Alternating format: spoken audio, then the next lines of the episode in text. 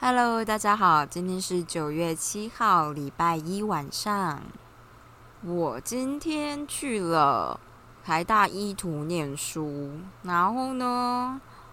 反正因为子宫肌瘤的问题呢，我每次都要吃断血盐，就是一种药。我今天早上忘记吃了，所以我在下午去念书的时候呢，就开始大量的出血。这个出血到什么程度呢？就是我不小心把医图的椅子给染红了，我觉得真的超靠腰的，唉。反正我就去了，就是厕所，然后医院的厕所啊，就是医图那边的厕所呢，超级小间。它小间到什么程度呢？它门打开以后呢，就是就是马桶，然后马桶旁边就是垃圾桶，就是基本上垃圾桶是贴在马桶旁边的。然后你开门的时候就会划过马桶跟垃圾桶，就这么小间。然后又很暗，它因为它很高，就是我不知道为什么它一楼反正就比较高，可能是因为一楼是大厅的关系，然后它一楼厕所很高，然后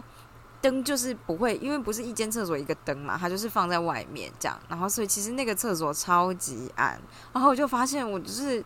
反正就是裤子内裤全部都是血这样。那之所以要说这个呢，其实我觉得有点好笑，就是我血一直流，一直流，但它流的速度已经到我没有办法感知它在流，可是我就是一直听到有一个滴滴滴滴的声音在厕所里面，那我就想说，是隔壁就是漏水嘛？什么之类的？后来发现是我在滴血，我的血就是已经多到就是它可能一直流，然后一直滴，一直滴，但是就是我完全没有发现。由于我本身呢是一个上厕所其实会很认真听旁边整间厕所动静的人类，因为就是小时候大家都会告诉你说女生上厕所要很小心呐，可能旁边会有人呐，所以我都很认真听。比如说这个人进来，他有没有上厕所？如果你今天发现这个人进来你旁边的厕所，可是他很安静，没有要干嘛的时候，你就会我就会有点担心，就想说干到底在干什么这样。所以就是我都还蛮认真在听的，然后我就突然之间觉得很恐怖，因为就是这种滴水声啊，就很像鬼片里面那种厕所暗暗的厕所，然后里面就是那种一滴两滴，然后我滴的还是血，我简直就像是厕所里的祭品一样，就是一直在滴血，不知道在干嘛，然后在很暗很黑暗的空间里面一直滴着血，这就是我今天在医学院图书馆的神秘的故事，我觉得有种魔幻感呢。那第二件要分享的事情呢，是我今天跟大学同学一起看了以前的一些照片，就突然发现以前的自己呢，看起来也是很年轻呐。就是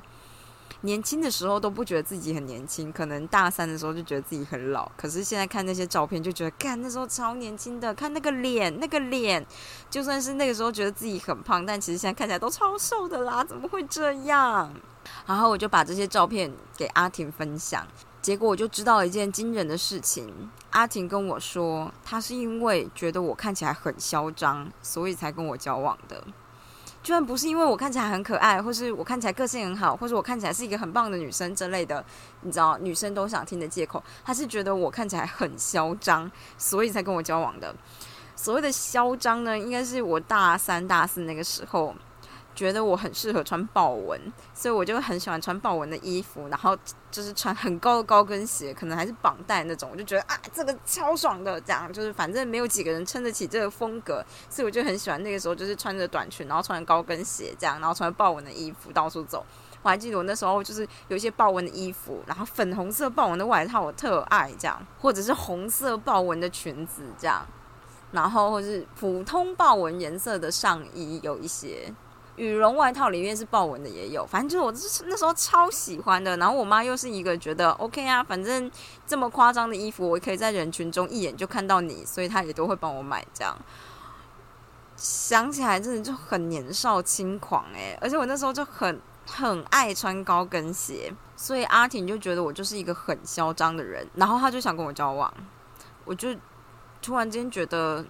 啊。交往的理由千千百百种，可能不见得是你很帅很有钱，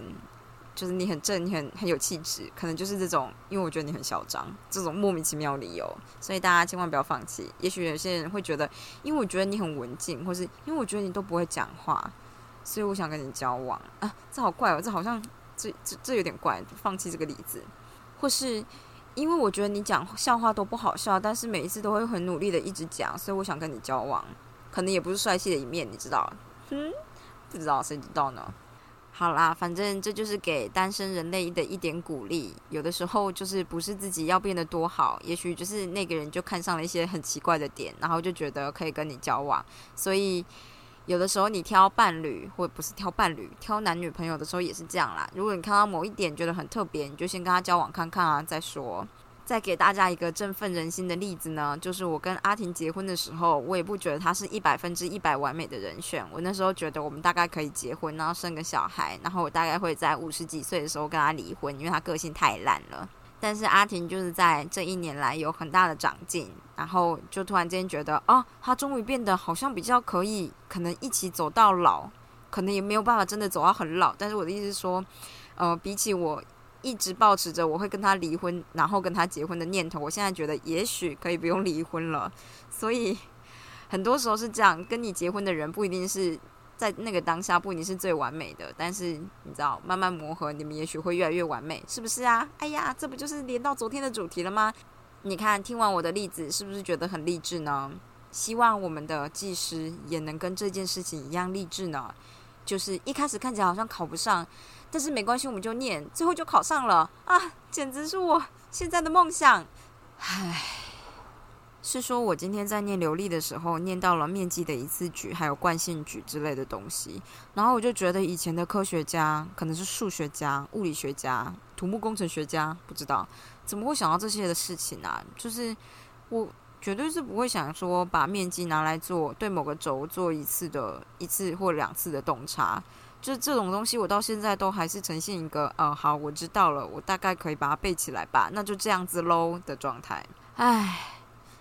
希望将来的自己能够更聪明一点呢。那么就这样喽，大家明天再见，拜拜。